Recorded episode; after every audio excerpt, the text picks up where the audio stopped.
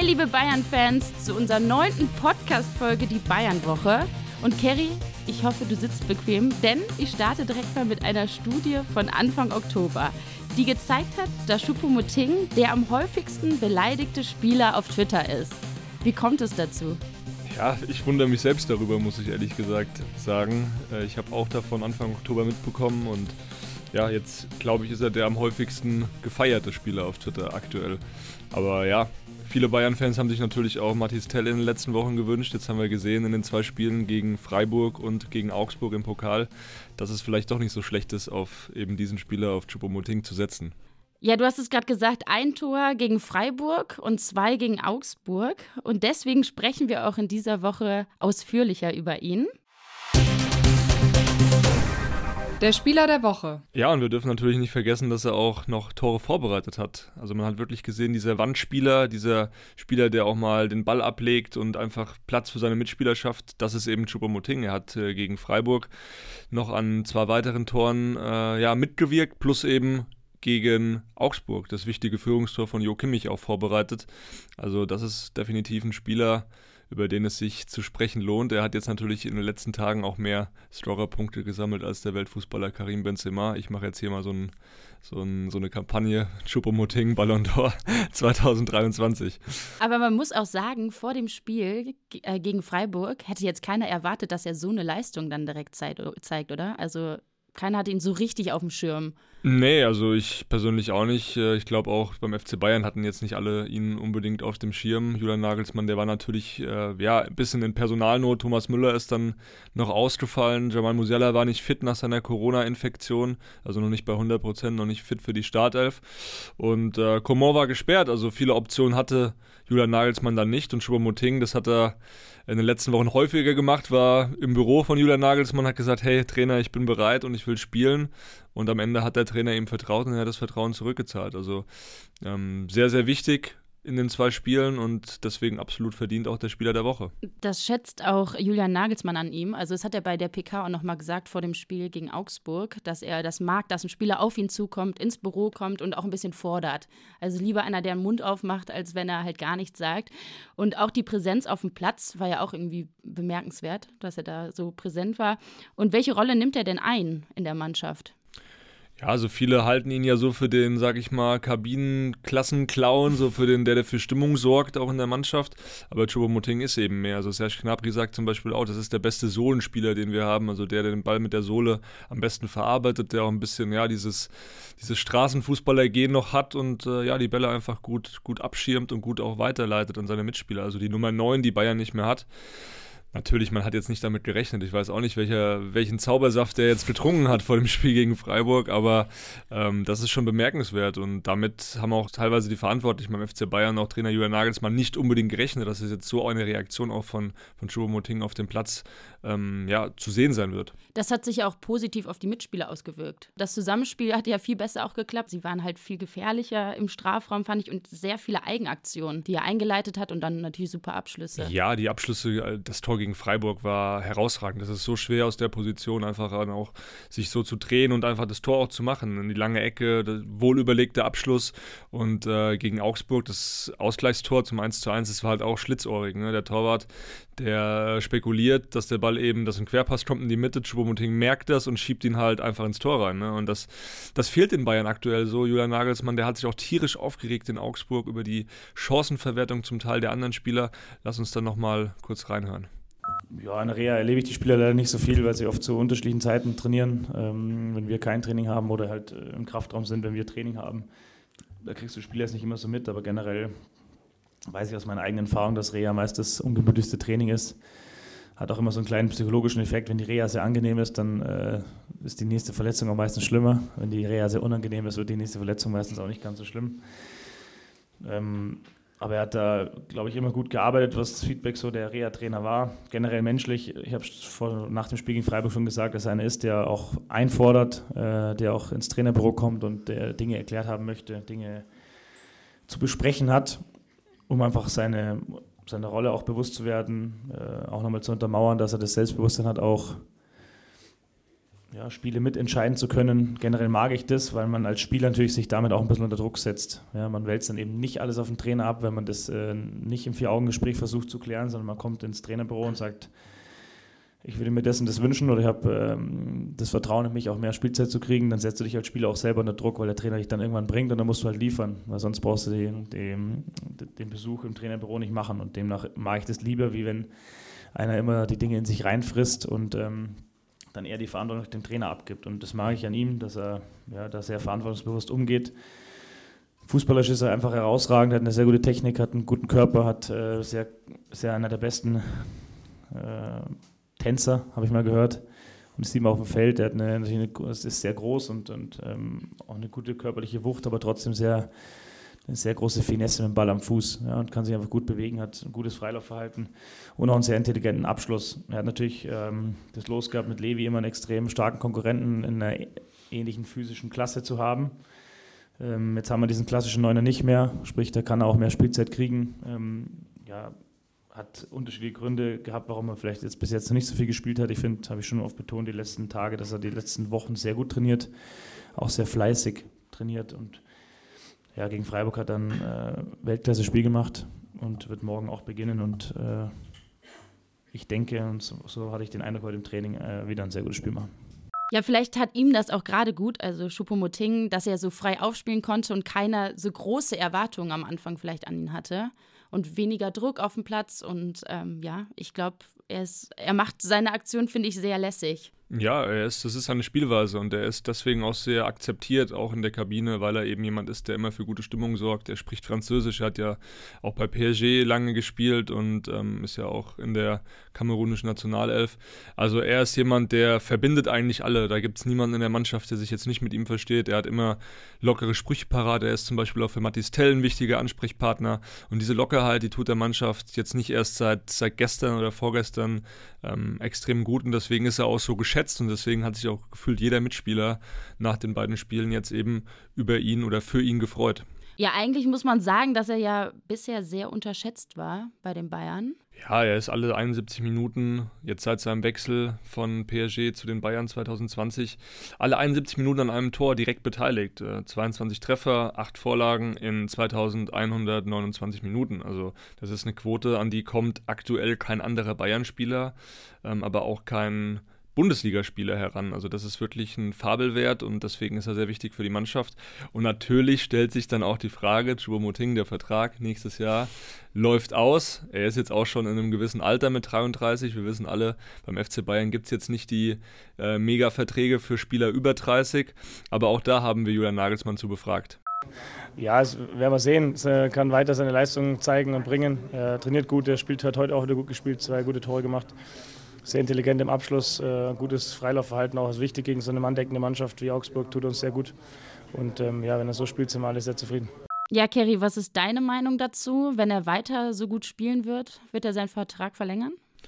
Ja, also aktuell ist es so, wir können ja einfach mal ganz nüchtern den Stand der Dinge abbilden. Die Verantwortlichen haben noch kein Gespräch mit Schubermuting gesucht eher war auch jetzt so die, der Gedankengang, dass man nicht mit ihm den Vertrag verlängert, dass dann eben 2023 äh, Schluss ist. Choupo-Moting, der hatte vergangenen Sommer, also jetzt hier im letzten, in der letzten Transferperiode eben auch die Gedanken, den Verein zu verlassen. Da gab es schon ein paar Angebote. Er hätte zum Beispiel auch in den arabischen Raum gehen können, hat sich dann aber dann doch nach Absprache mit Julian Nagelsmann noch dagegen entschieden.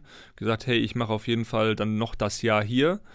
Was natürlich dafür spricht, den Vertrag zu verlängern, ist, Choupo-Moting fühlt sich extrem wohl in München. Auch seine Familie, seine Kinder, seine Frau, also die genießen das sehr in München äh, zu sein und ähm, was ich jetzt gehört habe, ist auch, dass er nach Immobilien hier auch sucht, also fest sich was zu kaufen sogar in München. Und das spricht natürlich dafür, die Zukunft in München zu gestalten. Vielleicht ist es auch so, hey, er sorgt schon vor für die Zeit nach seiner Karriere. Sein Sohn ist jetzt ja mit neun Jahren auch in einem Alter, wo man sagt, hey, ähm, der hat auch Freunde schon hier gefunden und es ist dann vielleicht besser, weil er kommt ja eigentlich aus Hamburg, Chupomoting, ähm, dann doch in München zu bleiben, weil die Familie, die fühlt sich extrem wohl, die genießt auch diese Ruhe hier in Bayern und äh, ja, er hat, wie gesagt, in der Mannschaft sehr viele Freunde. Serge Gnabry ist eigentlich mit der der engste Kumpel von ihm.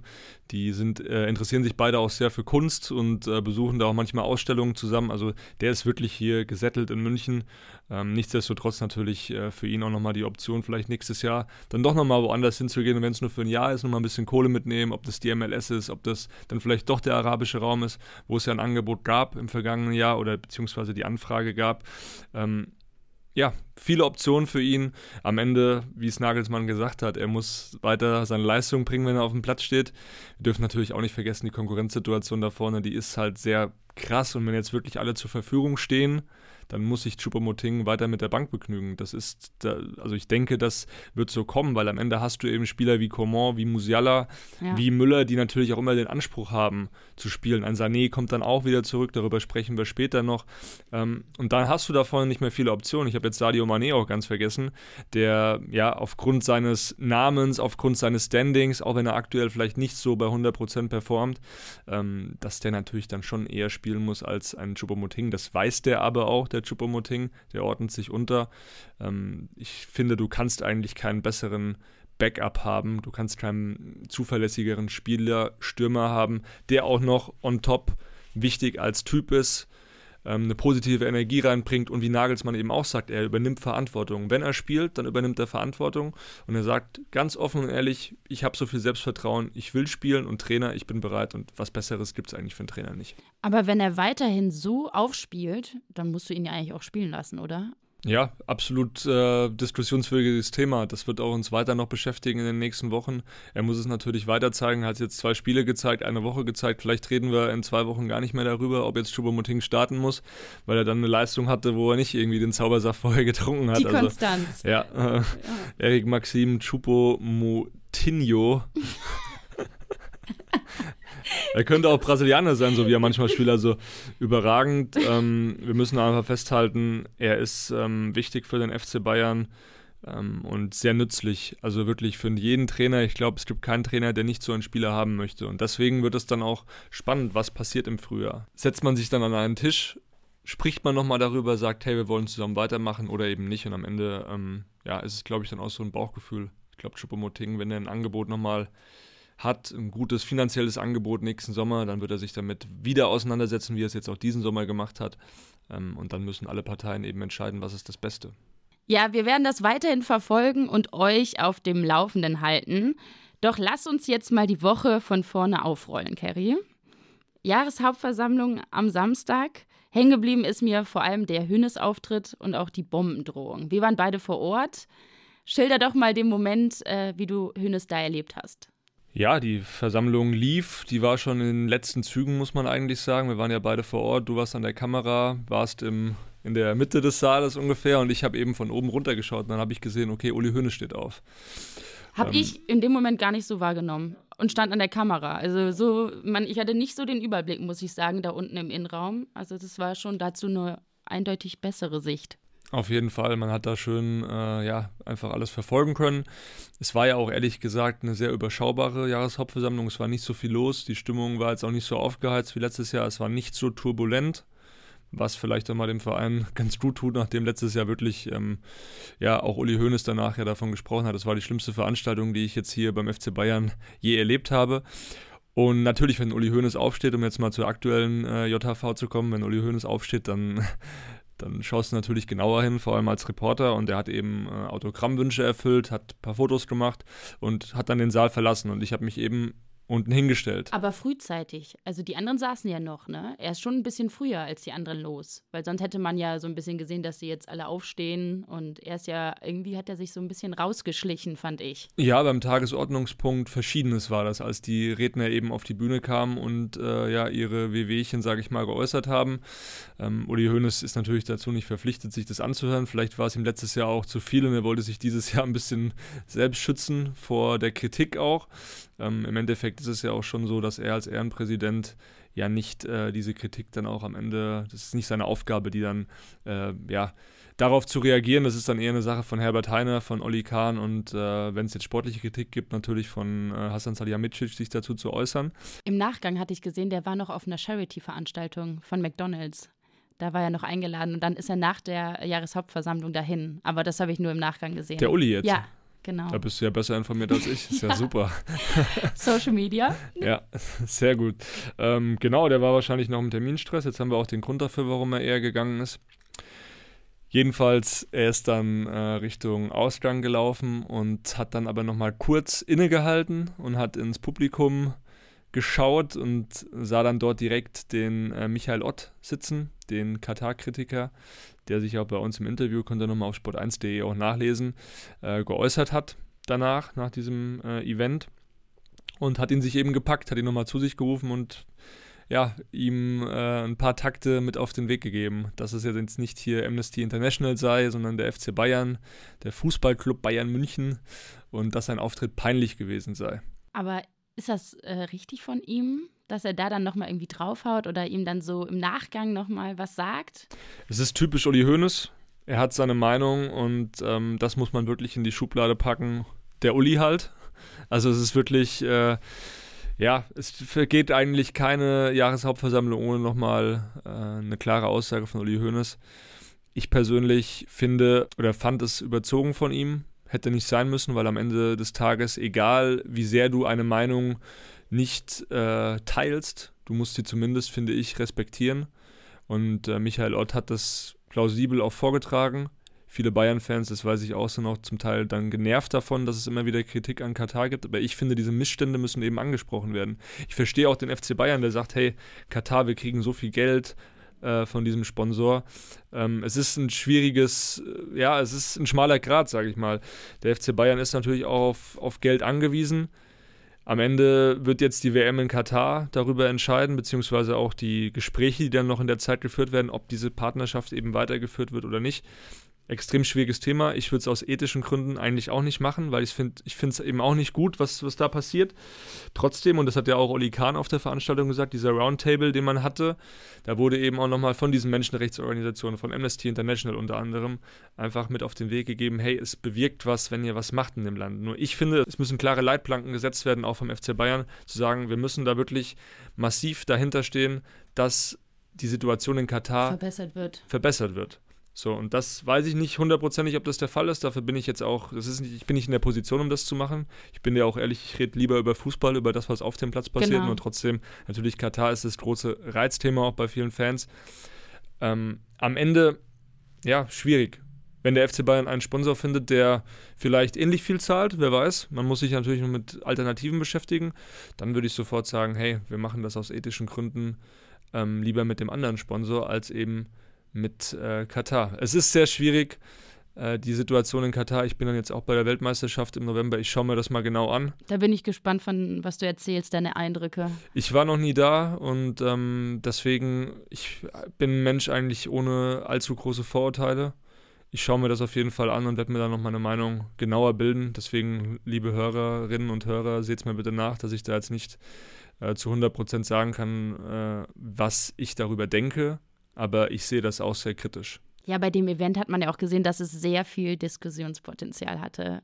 Ja, und das viele Fans sind auch, oder ich kenne auch ein paar Jungs, die sind da hingegangen, um eben äh, deswegen äh, ein bisschen Stimmung auch zu machen. Ja. Auch gegen Herbert Heiner, man muss natürlich sagen, er hat jetzt von der, von dem rein prozentualen Anteil ist er der, ähm, ja, schwächste gewählte Präsident eigentlich in, in den letzten, ja, 10, 15, wenn nicht sogar 20 Jahren. Also er hat jetzt äh, nur 83 Prozent der Stimmen bekommen. Also da gab es auch viele Nein-Stimmen gegen ihn. Nichtsdestotrotz er hat äh, sich im Vergleich zu vergangenem Jahr, wo natürlich gerufen wurde, Heiner raus, hat er sich schon ein bisschen stabilisiert und äh, sich auch nochmal entschuldigt, muss ja, man auch sagen. Das Vorab, muss man. Das war schon auch, hat Größe, Größe gezeigt. Ja, einfach jetzt. die Selbstkritik zu äußern. Und es war, letztes Jahr hatte ich das Gefühl, es war sehr arrogant, so ein bisschen von oben herab und wenig ähm, ja auch vorbereitet auf die Situation, weil man muss ja nur in, dies, in, in die Fangemeinde reinhören in Fanclub-Vertreter muss man sich anhören und die sagen alle, hey, das mit Katar,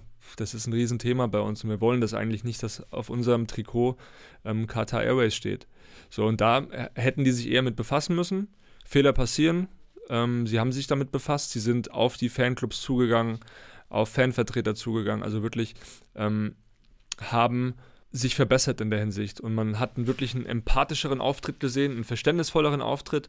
Und sehr schlau war natürlich auch die ersten Wortmeldungen, die ersten Reden schon zuzulassen, bevor dann das Präsidium wiedergewählt ja. wurde. Und äh, ich fand Oliver Kahn, das habe ich auch äh, in einem Kommentar geschrieben bei Sport 1, ich fand, äh, er war für mich so der Gewinner, sage ich mal, der Veranstaltung. Herbert Heiner zwar auch an Profil gewonnen, aber am Ende Oliver Kahn, ähm, man merkt bei ihm, er wird immer mehr der, ja, der Meinungsstarke, der alte Oliver Kahn und nicht eben der, der so ein bisschen, ja, sich zu allem so ein bisschen äh, zu diplomatisch, finde ich, dann äußert, überdiplomatisch äußert.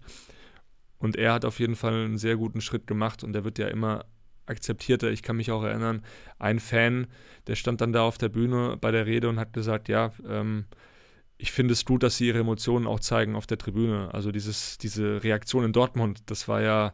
Das, Bild, das Ja, das war der Vulkan. Genau, der fällt vom Stuhl, der, der Vulkan, ähm, der Oliver Kahn als Spieler. Und ich finde, das musst du auch wieder in diese Führungsebene reintragen, weil Uli Hoeneß, Karl-Heinz Rummenigge, die waren wirklich mit diesen Emotionen auch dabei. Und das macht ja auch einen Fußballverein aus. Es reicht ja nicht, wenn du nur ähm, Leute hast, die sich im Business auskennen. Und Oliver Kahn hat es eben auch studiert. Er ist auch ein Mann des Business, also er kennt sich aus. Deswegen deswegen ist er auch CEO. Er hat es ja, er hat ja was dafür getan. Er hat sich ja lange darauf vorbereitet. Aber ich finde, du musst eben diese Emotionalität in einen Fußballclub reinbringen, weil es ein Fußballverein, ein Sportverein ist. Und ohne Emotionen geht es da einfach nicht. Und diese Emotionen hat er auch nochmal in der Rede nochmal aufgegriffen und auch von der Situation einfach erzählt. Ihr habt mich alle gesehen, wie ich da vom Stuhl gefallen ist. Und ich finde, sowas ist ja auch echt. Ähm ja, führt irgendwie näher an die Fans ran, dass er auch nochmal so Beispiele bringt und sich irgendwie ein bisschen sympathischer macht damit kann sich jeder besser identifizieren ja. als mit jemandem, der einfach nur seinen Bürojob, sage ich mal, in Anführungszeichen ähm, ausfüllt und ja, Plus ist, sage ich mal.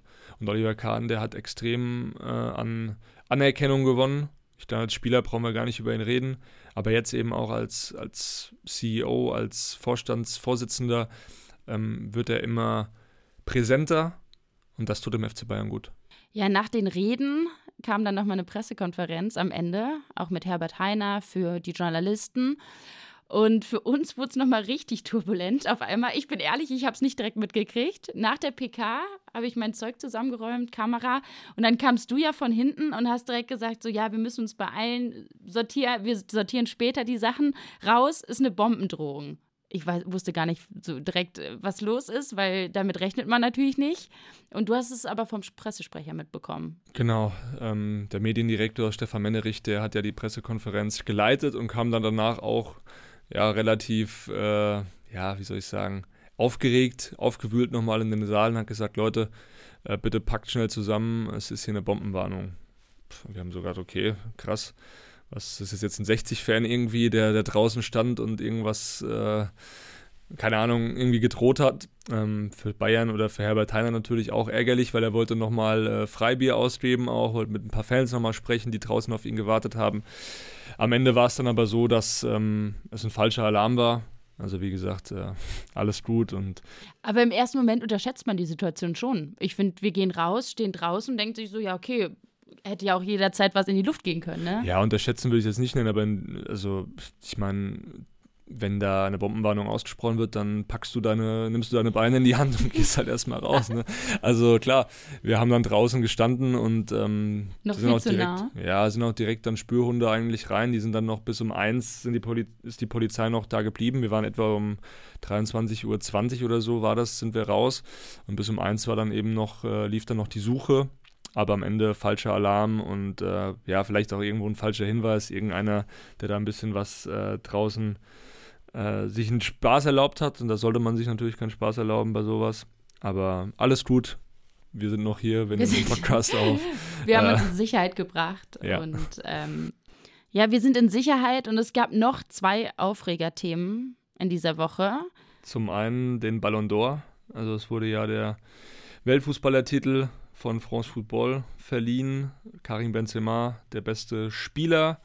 Völlig zu Recht meiner Meinung nach. Was der mit Real Madrid geleistet hat, war extra klasse, zumal er auch in den Jahren davor schon sehr stark war. Das ist meine persönliche Meinung zu dem Thema. Aber das Aufregerthema natürlich die Copa-Trophäe, die da auch verliehen wurde bei dem Event. Jamal Musiala nur auf Platz 3, Jude Bellingham von Dortmund sogar auf Platz 4. Ähm, und Gavi vom FC Barcelona auf Platz 1. Und Julian Nagelsmann, der hat dazu eine klare Meinung. Ja, natürlich hat man eine Vereinsbrille auf, aber generell habe ich eine, eine Meinung, sagen wir mal eine eigene Meinung. Äh, in meinen Augen ist sowohl Jamal als auch Jude Bellingham äh, haben eine bessere Saison gespielt als der Gewinner, der es auch gut macht. Ja, er ist ein sehr, sehr guter Spieler, den ich äh, für hochtalentiert sehe, der eine extreme Mentalität, Gewinnermentalität hat, auch für sein Alter sehr giftig. Ähm, ja, ist ein, schon ein Spieler, der für Barcelona sehr interessant ist, weil er eine Komponente reinbringt, so ein bisschen Terrier-Komponente mit gepaart mit sehr guten Fußballer. Für mich schon ein sehr, sehr interessanter Spieler, der, äh, glaube letztes Jahr 34 Spiele gemacht hat bei so einem großen Verein. Äh, das ist, ähm, sehe ich, ein Grund, warum er das gewonnen hat. Trotzdem sehe ich Jamal oder auch Jude Bellingham einen Tick vorne dran. Ich hätte es andersrum gewählt. Ähm, bei Jude und Jamal ist es, glaube ich, ein Kopf-an-Kopf-Rennen. Das ist dann so ein bisschen je nach Gusto, was man lieber sieht. Eher so ein Box-to-Box-Spieler oder ein, ein, sehr feinen Fußballer in der roten Zone. Das muss man dann äh, ja, individuell entscheiden. Ich glaube, unverdient ist es für keinen der drei oder wäre es für keinen der drei. Jetzt in meiner persönlichen Meinung sind die beiden ein bisschen vorne dran vor Gavi. Aber Gavi ist auch ein herausragender Spieler. Ich will jetzt nicht wieder einen Clinch mit Barcelona nochmal. Ist ein sehr, sehr guter Spieler und ich freue mich auch für ihn. Aber meine persönliche Meinung ist, dass Jamal oder äh, Jude den Tick, eine Tick bessere Saison gespielt haben als Gavi. Ja, Kerry, was ist deine Meinung dazu und generell, wie kommt das zustande? Ja, ich beantworte die zweite Frage mal zuerst. Wie kommt das zustande? Also, bewertet wurde die vergangene Saison. Gewählt wurde das Ganze von ehemaligen Ballon d'Or-Siegern. Und da muss ich sagen, die haben nicht so viel Ahnung. Sorry, also da bin ich nicht auf, da bin ich nicht, äh, diese Meinung teile ich einfach nicht, weil Gavi hat mit dem FC Barcelona vergangene Saison nichts gerissen. Er war jetzt auch nicht der absolute Überspieler im Mittelfeld, das war einfach Petri. Und er war Teil der Mannschaft, die von Eintracht Frankfurt zum Glück aus deutscher Sicht äh, vorgeführt wurde im Camp Nou. Und dann ist es einfach, ja, nicht korrekt, diese Spieler oder so einen Spieler auf Platz 1 zu wählen. Das ist meine persönliche Meinung. Ähm, ich also, stimme da Julian Nagelsmann zu. Also zählt oft auch die Präsenz eines Clubs, eines Vereins wie Barcelona? Ja, die Präsenz, die ist einfach größer von diesen Vereinen. Das muss man festhalten. Der Ursprung liegt eigentlich schon darin, Anfang der 2000er Jahre haben schon Vereine wie Manchester United, Real Madrid und eben der FC Barcelona sich so weit internationalisiert, eigene Fernsehsender ins Leben gerufen. Das kam beim FC Bayern ja einfach viel später. Und man sieht einfach, dass diese Vereine einen Vorsprung haben. Die werden einfach mehr gehypt, auch auf anderen Kontinenten wie Asien, wie Südamerika. Da muss der FC Bayern noch hinkommen. Und das ist für mich dann am Ende, die Marke ist eben größer. Und dann sagt man als Reflex, hey, da spielt ein 18-Jähriger, der ist gut, aber der ist jetzt der Beste und man schaut eben nicht über den Tellerrand hinaus. Und das ist halt schade, dass dann ehemalige Ballon d'Or-Sieger da Teil dieser Jury sind oder eben diese Jury bilden und nicht auch mal in die Bundesliga schauen. Aber das finde ich auch nicht ganz fair, weil ich finde, die Leistung oder die Entwicklung der Leistung sollte ja bewertet werden. Ich kann vielleicht verstehen, dass Musiala da nicht direkt auf Platz 1 ist, weil gerade in dieser Saison, finde ich, hat er sich gut entwickelt, aber es zählt ja letzte Saison. Genau, da war Bellingham, da, da stimme ich dir zu, da war Bellingham eigentlich schon voll gesetzt und hat mit Dortmund einen super Part gespielt, eine super Rolle gespielt. Dementsprechend würde ich da auch vielleicht sagen, Bellingham 1, ähm, Musiala 2 und dann ja, nicht mal Gavi, wenn ich ehrlich bin, sondern Kamavinga auf drei, weil der hat mit Real Madrid die Champions League gewonnen. Ich erinnere mich auch an das Spiel gegen, gegen Manchester City. Er war jetzt nie Stammspieler, also er war schon, ist ja klar, in Madrid äh, groß Valverde und äh, ähm, Modric Casemiro damals noch, die haben eigentlich das Mittelfeld gebildet und Kamavinga kam von der Bank. Aber ich weiß noch, gegen Manchester City im Rückspiel in Bernabeu hatte er einen riesigen Impact auf das Spiel, hat das mitgedreht, hat ein, zwei richtig gute Pässe gespielt, Balleroberungen gehabt. Da kann ich dann schon verstehen, dass man den auch in die Top 3 nimmt. Aber Gavi, sorry, der hat jetzt nicht viel gerissen und deswegen, ähm, ja, sehr unverständlich, muss ich sagen. Wir haben Jamal Musiala nach dem Spiel in Augsburg getroffen und haben mit ihm auch nochmal darüber gesprochen. Das sind seine Aussagen. Ich denke, Gavi ist ein, ein super Spieler. Äh, course habe ich äh, gedacht, dass äh, ich habe auch eine Möglichkeit, das zu gewinnen oder Jude. Äh, aber Gavi ist ein, ein super Spieler. Ich habe äh, nichts gegen ihn. Ich denke, er hat eine gute Saison gespielt. Ich habe ich hab, äh, Respekt für ihn und alles. Ich denke, ich mache einfach weiter mein Ding und wenn ich die Words kriege, dann kriege ich die Words. Aber ich muss einfach fokussieren und hier die Spiele gewinnen, was das am wichtigsten ist ja die Reaktion von Musiala sehr bodenständig, wie er ist und auch nicht unglücklich. Nee, aber einer, der war unglücklich, sein bester Kumpel im Team, Alfonso Davis, der hat ja auf Instagram auch äh, gepostet, dass man ihm den Award so ein bisschen, was heißt gestohlen hat, aber einfach weggenommen hat. Ähm, man ihm aber nicht den zukünftigen Ballon d'Or wegnehmen kann, also den Preis des besten Fußballers. Und äh, darauf haben wir Jamal Musiala auch mal angesprochen. Ja, Fonsi ist ein, ist ein Kumpel, ein Bruder. So, das ist habe ich jetzt, den Post habe ich jetzt nicht erwartet, aber er ist, er ist, er ist mein Guy und äh, so, das ist, ich denke, ein Ballon d'Or ist ein Ziel für jedes Spieler und das ist, ich bin, äh, ich muss einfach weiter dran an mich selber arbeiten, weiter gut machen und hoffentlich kann ich das erreichen. Ja, Musiala und Davis, das ist fast schon so eine Love Story wie damals David Alaba und Franck Ribéry auf der linken Außenbahn, sage ich mal. Die haben ja super kombiniert auch in Augsburg. Das Tor hat es einfach auch gezeigt. Davis tunnelt da noch den Gegenspieler, spielt auf Musiala, der verzögert kurz in typische Manier und macht das Tor rein. Vielleicht werden ja beide irgendwann Weltfußballer. Das wäre doch was Schönes. Ähm, ja beim FC Bayern, die beiden Spieler, ich glaube, äh, da muss man dann irgendwann sagen, hey, ihr kriegt jetzt hier einen Blankoscheck, vielleicht noch nicht jetzt, aber in ein paar Jahren. Ähm, wir wollen, dass ihr eure ganze Karriere hier spielt, weil ihr einfach äh, unfassbar wichtig für uns seid. Also das ist, äh, die verstehen sich auf dem Platz gut, neben dem Platz gut. Ich hab, bin auch neulich mal durch die Stadt gegangen, durch die Innenstadt und habe beide da kurioserweise getroffen auch. Die unternehmen abseits des Platzes auch sehr viel miteinander. Also das ist wirklich, ähm, das ist so, dass, dass die echt äh, super harmonieren miteinander. Ja, wer noch nicht so gut harmoniert beim FC Bayern, Ryan Gravenberg und Julian Nagelsmann. Ja, das Verhältnis ist noch nicht ganz so gut, weil er musste jetzt wieder gegen Augsburg 90 Minuten auf der Bank sitzen. Null Minuten Woche für ihn. Er saß gegen Freiburg auf der Bank, hat sich dann nur kurz warm gemacht und äh, ja, gegen Augsburg hat er auch nicht gespielt. Ja, die Gründe liegen auf der Hand. Wir haben es in den vergangenen Folgen schon häufiger diskutiert und holen diesmal noch einen Experten dazu, ein Kollege von der Münchner Abendzeitung, Maximilian Koch. Auch immer viel mit uns unterwegs. Viel mit uns unterwegs, gut informiert und er hat sich eben nach dem Spiel gegen Freiburg Ryan Gravenberg mal geschnappt, hat ihn gefragt, was denn los ist, warum er nicht so oft spielt, was, was vielleicht ihm auch aktuell einfach fehlt. Und ähm, ja, ich habe mit Maxi kurz gesprochen. Hören wir doch mal kurz in unser Telefonat rein. Hi Maxi, wie geht's dir? Ja, servus Kerry, grüße dich. Äh, war ein langer Abend in Augsburg, aber jetzt ausgeschlafen und wieder fit. Ich hoffe, es geht dir auch gut. Ja, vielen Dank, mir geht's auch gut. Waren ja zusammen in Augsburg, ja. haben ein intensives Fußballspiel gesehen, glaube ich. Ähm, allerdings wieder keine einzige Minute für Ryan Gravenberg. Deswegen sprechen wir heute auch über den Spieler, der ja die Woche so ein bisschen die Schlagzeilen bestimmt hat, sage ich mal. Ähm, mhm. Da hast du auch einen gewissen Anteil dran, weil du mit ihm gesprochen hast. Genau, ich habe äh, in der Mixzone nach dem 5 zu 0 gegen äh, Freiburg kurz mit ihm gesprochen. Und da hat er sich eben zu seiner Situation geäußert, die momentan natürlich nicht einfach ist für ihn. Er hat auch gesagt, er, er möchte spielen. Und das ist ja auch für einen, für einen Spieler mit seiner Klasse, mit seinem Potenzial, ist das völlig normal.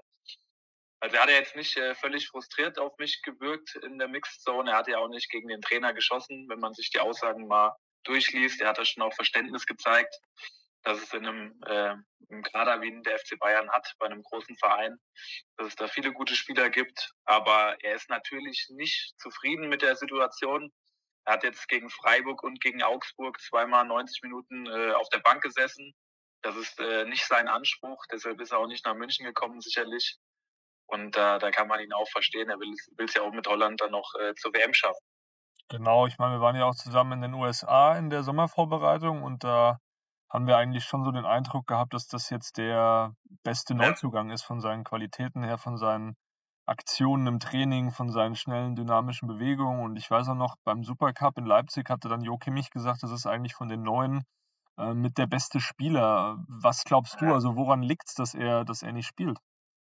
Ja, du hast es richtig gesagt. Wir haben ihn ja da auf der USA-Reise auch gesehen im Training und im Spiel auch, da wie er mit seiner Dynamik auch die Mitspieler begeistert hat. Und er hat es dann jetzt einfach in den Pflichtspielen nach dem Supercup hat er es nicht so äh, auf den Platz gebracht.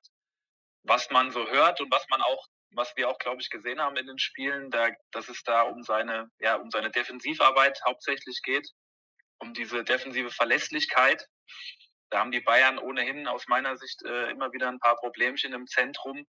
weil es einfach nicht diesen klassischen defensiv denkenden Spieler gibt, wie ihn zum Beispiel jetzt äh, die letzten beiden Champions League-Sieger hatten, Real Madrid mit Casemiro oder Chelsea auch mit Golo Kante.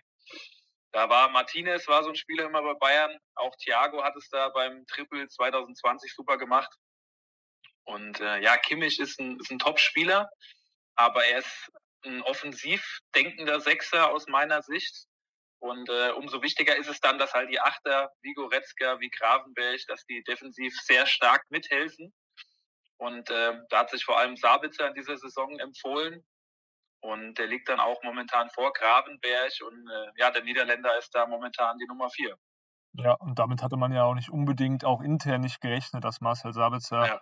jetzt äh, sich mal von seiner ja, guten Seite präsentiert. Die erste Saison war ja nichts und äh, Gravenberg kam ja eigentlich sagen wir mal, auch mit vielen Vorschusslorbeeren. Die Bosse haben ihn lang gescoutet in Amsterdam, haben dann auch schon frühzeitig die Gespräche geführt und haben dann aber auch ihm natürlich äh, in Aussicht gestellt zu spielen. Das darf man ja auch nicht vergessen. Da hat man auf der einen Seite den Spieler, der sich dann äh, vielleicht auch zu Recht darüber aufregt oder zu Recht frustriert ist, dass er eben nicht, nicht spielt. Also es ist eine ganz schwierige Situation. Wir erinnern uns alle an Renato Sanchez, der ja, damals äh, auch als Riesentalent eben aus dem Ausland nach München kam und es dann eben nicht so geschafft hat. Marc Rocker, das war ja auch dieser defensiv denkende Spieler, wenn man ehrlich ist.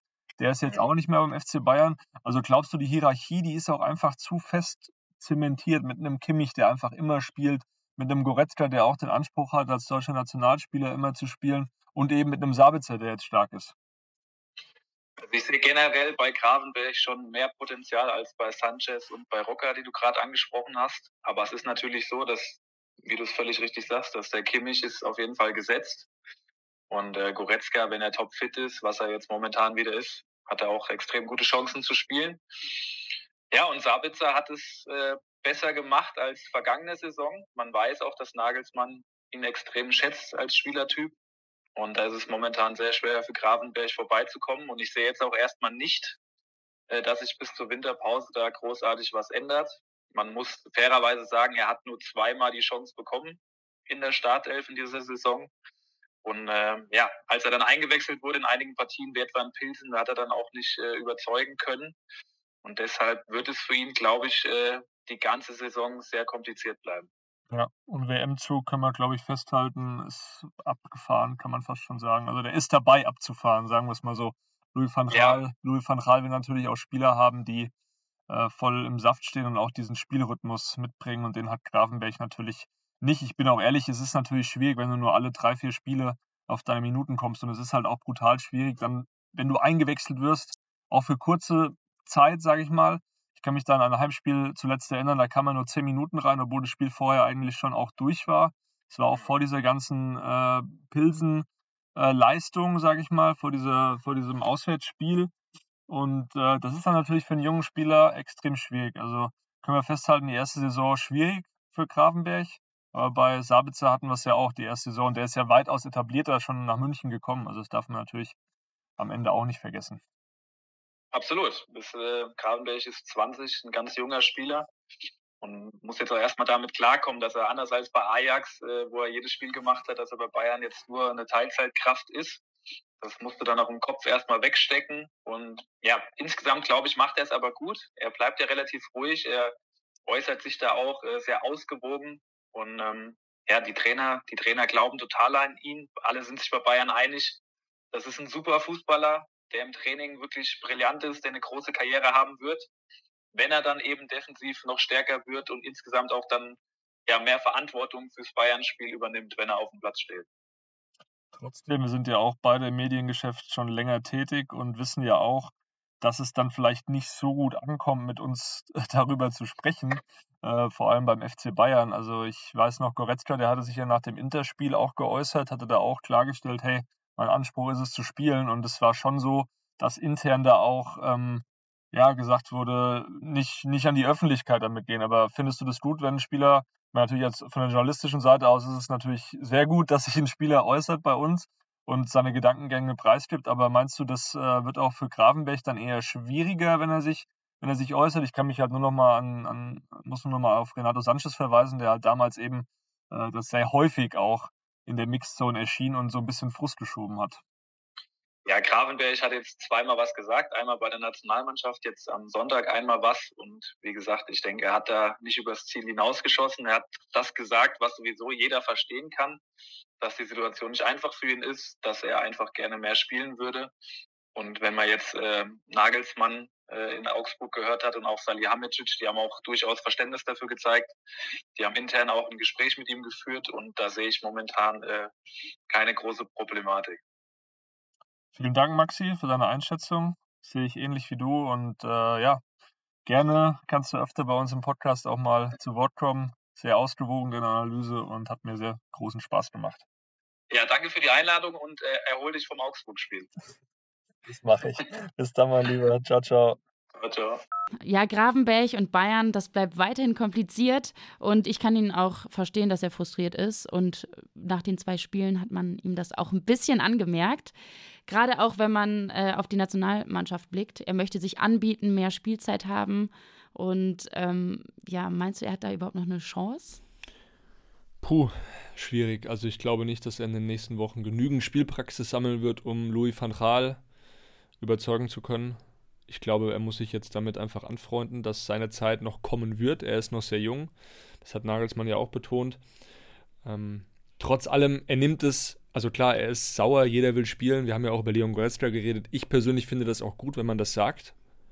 Viele sagen ja, okay, der geht ja an die Öffentlichkeit und das ist nicht gut. Und beim FC Bayern kommt sowas auch nicht unbedingt gut an. Der hat auch intern natürlich gesagt bekommen, hey, vielleicht weniger Interviews geben. Also es war schon jetzt kein, keine mega Ansage, die er da bekommen hat, aber einfach auch ein Ratschlag, weniger an die Öffentlichkeit gehen. Ich erinnere mich noch an Renato Sanchez zum Beispiel. Der ist sehr häufig an die Öffentlichkeit gegangen, wenn er nicht gespielt hat. Diese Unzufriedenheit hat er mehrfach ausgedrückt und irgendwann hat es dann auch den Trainer, die Trainer, die er beim FC Bayern hatte, genervt. Aber ich verstehe es eben auch, weil er kam mit gewissen Versprechungen, also du hast ja auch gesagt, er kam auch mit gewissen Versprechungen, mit gewissen Erwartungen nach München, hat sich dann auch gegen andere Optionen entschieden und für ihn ist es einfach bitter, das muss man festhalten. Am Ende des Tages junger Kerl, ähm, es ist jetzt auch nicht so, dass, die, dass das Verhältnis ähm, zerrüttet ist oder stark beschädigt ist. Also vor dem Spiel in Augsburg, wir standen ja auch kurz in den Katakomben, hat man gesehen, wie die Spieler noch miteinander abgeklatscht haben. Nagelsmann hat auch ganz normal mit Grafenberg abgeklatscht. Das war jetzt nicht irgendwie, dass die sich nicht ausstehen können. Aber klar, das Trainerteam erwartet auch mehr von ihm. Gerade das auch, was äh, Maxi eben gesagt hat, also diese defensive Verlässlichkeit, die ist einfach wichtig, dass er die reinbekommt, dass er wirklich für die Mannschaft eine Option mehr einfach noch darstellt, weil man muss schon festhalten, der FC Bayern hat aktuell nicht, also außer Marcel Sabitzer, keinen wirklich defensiven, richtig defensiv denkenden Mittelfeldspieler. Joshua Kimmich ist zwar auch auf dem Papier die Nummer 6, aber er macht schon auch viele Ausflüge nach vorne, das haben wir auch schon mehrfach gesehen. Und da ist Sabitzer einfach die sicherere Variante als eben ein Gravenberg. Und er hat ja auch gesagt, er muss geduldig sein. Goretzka hat auch das Standing, das muss sich an Grafenberg eben noch erarbeiten. Entweder er schafft es, und das wünsche ich ihm natürlich, oder er schafft es nicht. Er wird Renato Sanchez 2.0, er wird Marc Rocker 2.0. Das wäre schade, weil es ein Riesentalent ist. Am Ende beim FC Bayern ist es halt brutal schwierig, sich da, sich da zu behaupten. Auch ein Musala hat, wie du es eben schon auch an, angedeutet hast, er hat es auch am Anfang nicht leicht gehabt. Er musste sich behaupten, obwohl es ein extrem talentierter Spieler war, auch letzte Saison. Er musste sich dann oft auch mit der Bank äh, begnügen. Ja, vielleicht jetzt muss er noch einiges einstecken und dann spielt er irgendwann wie. Natürlich ist der Ärger jetzt auch, natürlich ist der Ärger jetzt auch größer, weil's, weil die WM jetzt kommt oder diese genau. Unruhe ist größer in einem Spieler. Ich verstehe das total, weil jeder, jeder Spieler will doch eine WM spielen. Das ist Klar. das Größte, was es gibt. Und die nächste WM ist halt erst in vier Jahren. So. Ja. Nächstes Thema, Morin. Nächstes Thema. Wir blicken auf Samstag. Sie kommen positiv aus dem DFB-Pokalspiel gegen Augsburg 5 zu 2, eigentlich wieder ein hoher Sieg. Jetzt steht Hoffenheim an am Wochenende. Was noch besser werden muss, was Julian Nagelsmann ja auch schon gesagt hat, ist die Chancenverwertung. Ja, ich glaube, Torschusstraining hilft da. nee, aber es ist so ein bisschen auch diese, dieses Thema Frische, Konzentration. Sowohl defensiv als auch offensiv. Also man ist hinten immer für ein Gegentor gut. Das hat man jetzt auch gegen Augsburg wieder gesehen. In der Phase, wo Augsburg eigentlich tot war, machen die trotzdem noch irgendwie ein Tor, weil sie einmal vors Tor kommen. Also das ist natürlich ein Punkt, der, der muss besser werden. Ähm, aber wie du sagst, diese Chancenverwertung, diese offensive, fehlende Frische und da gilt es natürlich auch, vielleicht den einen oder anderen Spieler, Sadio Mané, vielleicht mal eine Pause zu geben. Nagelsmann hat nach dem Spiel auch gesagt in Augsburg, Ich habe ihn drin gelassen, weil ich ihn im Flow lassen wollte, obwohl er müde war, auch von der Reise zum Ballon d'Or nach Paris. Und ich glaube, es ist einfach ähm, bei diesen Spielern jetzt mittlerweile auch eine Sache der, ja, der Frische, weil man, man, hat so viele Spiele aktuell, immer eine englische Woche und da fehlt dir dann manchmal die Konzentration im Abschluss. Ja, der Rhythmus, das ist ja gar keine Frage, das ist schon anstrengend. Das zehrt ist ja für ja uns sogar anstrengend, Ja, für uns Journalisten. wenig Schlaf. Ja, wenig Schlaf, viel Reisen. Ja. Ähm, wir merken das gerade auch. Also es ist wirklich kein, kein Witz, aber es ist aktuell schon so, dass ich könnte jeden Tag zwölf Stunden schlafen, schaff's aber überhaupt nicht, äh, weil einfach Arbeit, Arbeit, Arbeit. Und für die Spieler ist es ja nicht anders. Genau. Also klar, die Fußballer haben ein privilegiertes Leben, die äh, kriegen eigentlich auch alles äh, hinterhergetragen. Trotzdem, diese Reisen, die zehren schon. Und das merkt man auch bei manchen Spielern. Ähm, ich habe auch jetzt mich nach dem Spiel nochmal mit einem unterhalten, der meinte zu mir, ja, man ist eigentlich aktuell wirklich, man geht so ein bisschen auf der letzten Rille. Hat sich deshalb vielleicht auch Leroy Sané verletzt? Also die Version von Leroy Sané selbst ist, dass er ausgerutscht ist gegen Freiburg und deswegen sich die Verletzung zugezogen hat. Ich persönlich glaube aber schon, und das hat man auch nach dem Dortmund-Spiel gemerkt, er war extrem platt. Er war wirklich, ab der 70., 75. ging eigentlich nichts mehr bei ihm. Und ich glaube schon, dass diese hohe Belastung da auch einfach eine, eine Rolle spielt, weil Leroy Sané hatte zum Beispiel noch nie eine muskuläre Verletzung dieser Art, einen Faserriss. Und das war jetzt das erste Mal. Und man muss natürlich auch nochmal die letzten Spiele durchgehen. Er hat immer gespielt. Bei der Nationalmannschaft äh, hat er auch gespielt. Also es ist schon für ihn eine andere Situation zum Beispiel als in der vergangenen Saison, wo er dann teilweise auch mal länger ähm, auf der Bank saß, als es eben nicht so gut lief. Und es war einfach extrem viel. Aber man kann auch Julian Nagelsmann keinen Vorwurf machen, weil er wollte ihn auch wie Manet im Flow lassen. Er ist gut drauf und dann nimmst du einen Spieler auch nicht raus. Klar, wenn es aktuell der beste Spieler in deiner Mannschaft ist, dann lässt du den natürlich drauf. Und er hat es ja gegen Freiburg auch gezeigt, wunderbares Tor gemacht. Und ähm, ja, jetzt leider steht er nicht zur Verfügung. Trotzdem, da kommen wieder andere zurück. Thomas Müller, der hat jetzt ja auch gegen Augsburg wieder einen Kurzeinsatz bekommen. Der wird jetzt auch wieder in die Startelf drängen in den nächsten Spielen. Kingsley Coman, ähm, der wird auch zurückkehren oder beziehungsweise ist schon zurückgekehrt. Ja, Jamal Musiala, Mané, Choupo-Moting. Also die Auswahl ist groß. Die Auswahl ist und bleibt groß. Und Sané, der ist ja vielleicht auch nochmal zurück vor der WM. Das ist jetzt noch so eine Frage. Ähm, er selbst hofft schon gegen Inter Mailand wieder dabei zu sein am 1. November. Ähm, das ist eigentlich so sein Ziel, das er im Kopf hat. Aber ich persönlich glaube, dass Bayern da und auch Hansi Flick, dass die da im engen Austausch einfach stehen und sagen, hey, wir gehen da absolut kein Risiko ein, weil wir brauchen diesen Spieler in Topform bei der WM. Also ich äh, halte es schon für realistisch, dass er noch ein, zwei Spiele eben vor dieser WM macht für den FC Bayern. Es ist auch wichtig, dass man ihn nicht zu früh einsetzt. Bringt ja für ihn selber auch genau. nichts. Ein Rückschlag, be beispielsweise Marco Reus, ne, der ist ja auch zurückgekehrt von seiner Verletzung bei Borussia Dortmund und äh, hat dagegen Union eine Halbzeit gespielt. War dann zu früh und hat dann im darauffolgenden Spiel wieder aussetzen müssen im Pokal gegen Hannover. Also da muss ähm, Leroy Sané definitiv aufpassen. Dasselbe gilt ja auch für Lucas Hernandez aktuell. Da will sich auch keiner ähm, nochmal verletzen, das Risiko eingehen vor diesem Turnier eben äh, zu früh wieder anzufangen. Und Hernandez ist jetzt wieder am Ball, der macht auch wieder was, äh, trainiert wieder mit einer guten Intensität. Aber auch da sagen die Ärzte oder da sagt auch Trainer Julian Nagelsmann, wir müssen da wirklich ähm, aufpassen. Auch im Austausch natürlich mit dem französischen Nationalcoach Deschamps, dass der nicht zu früh wieder anfängt. Also ich gehe schon davon aus, beide werden noch ihre Einsätze oder werden nochmal Spielpraxis erhalten vor der WM, aber auch nicht mehr sonderlich viel. Fest steht jetzt, gegen Hoffenheim werden sie beide nicht zur Verfügung stehen, aber genug andere. Äh, zum Abschluss noch, wie werden die Bayern dort auftreten? Ich weiß noch, wir haben letzte Woche ja Tipps abgegeben. Du hast 3 zu 2 für Bayern gegen Freiburg getippt und ich habe 2 zu 1 getippt. Wir lagen beide also falsch. Wir können gleich nochmal tippen. Wobei ich sagen muss, äh, wir haben beide auf Sieg getippt, Bayern. Und ich hätte jetzt auch nicht erwartet, dass sich Freiburg so desolat präsentiert. Ähm, Augsburg hat es, fand ich ja auch gut gemacht. Zur Halbzeit stand es 1 zu 1 und es hätte auch in eine andere Richtung ähm, gehen können, wenn die Bayern ihre Chancen weiterhin so versemmelt hätten. In der zweiten Halbzeit lief es dann deutlich besser. Aber insgesamt muss man schon sagen, dass die Bayern jetzt wieder in einen guten Rhythmus kommen. Auch ein Serge Gnabry, den sehe ich aktuell wieder besser. Er hat jetzt ähm, natürlich gegen Freiburg hat er das Tor gemacht in Augsburg wieder ein bisschen verzweifelt. Auch die eine Situation, wo ich sage, hey, leg doch einfach quer und dann machst du das Tor, dann belohnst du dich. Ähm, dann macht man nie das Tor und dann belohnst du dich trotzdem mit. Ähm, Trotzdem sehe ich den wieder dynamischer, energischer. Er traut sich was zu. Er geht ins 1 gegen 1. Er wirkt nicht mehr so schwerfällig jetzt wie on, zum Beispiel noch vor einem Monat. Also das geht auch in die richtige Richtung und so sehe ich eigentlich auch die Mannschaft und es kommt jetzt wieder peu à peu ähm, ein besserer, besserer Rhythmus rein. Mehr Dynamik. Mehr Dynamik einfach. Und äh, man muss es halt seriös zu Ende spielen. Das ist ja auch das, was wieder Nagelsmann betont. Trotz allem Hoffenheim auch in einer ähm, starken Verfassung, wie ich finde, mit dem neuen Trainer André Breitenreiter. Der hat auch nochmal einen gewissen ähm, Punch auch reingebracht.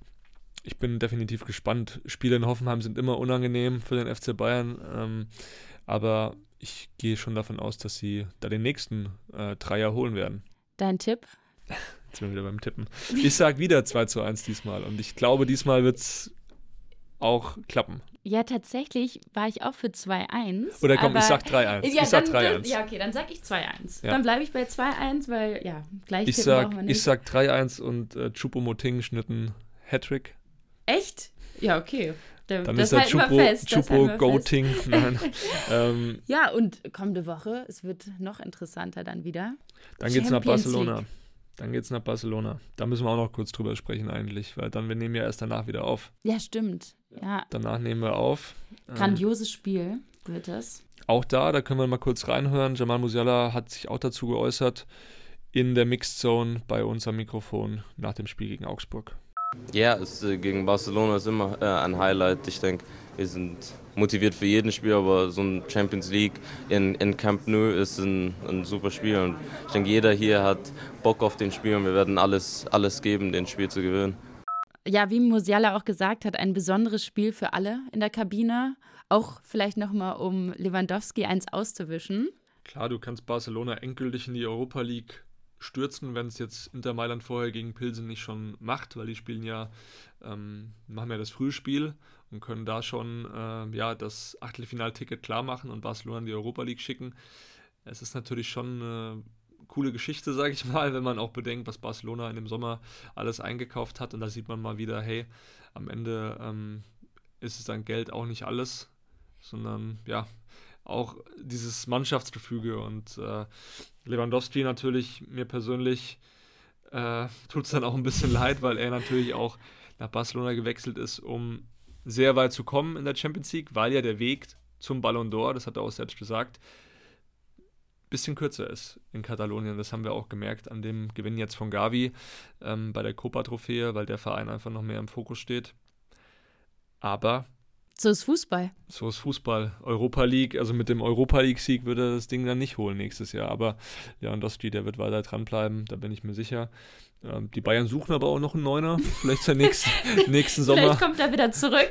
Vielleicht nächsten Sommer dann zurück, weil er merkt, hey, in München scheint doch auch ein bisschen, die Sonne ist vielleicht nicht so viel wie in Barcelona, aber ähm, es ist gar nicht so verkehrt. Nee, Spaß, äh, das Thema ist durch, aber. Ähm, Erstmal abwarten jetzt, was Inter auch macht zuvor. Und dann freuen wir uns auf ein tolles Spiel in Barcelona. Kerry, du bist wieder vor Ort für uns. Und dann sehen wir uns, liebe Hörer, nächste Woche wieder. Wir sehen uns nicht, wir hören uns. Äh, wir hören uns. Gut, dass wir uns gerade nicht sehen. Wir sehen nämlich ganz schön müde aus. Ja, so aber wir hören uns. Wir hören uns wieder. Ähm, ja. In dem Sinne hat Spaß gemacht und bis dahin. Ja, ciao, ciao. Macht's gut.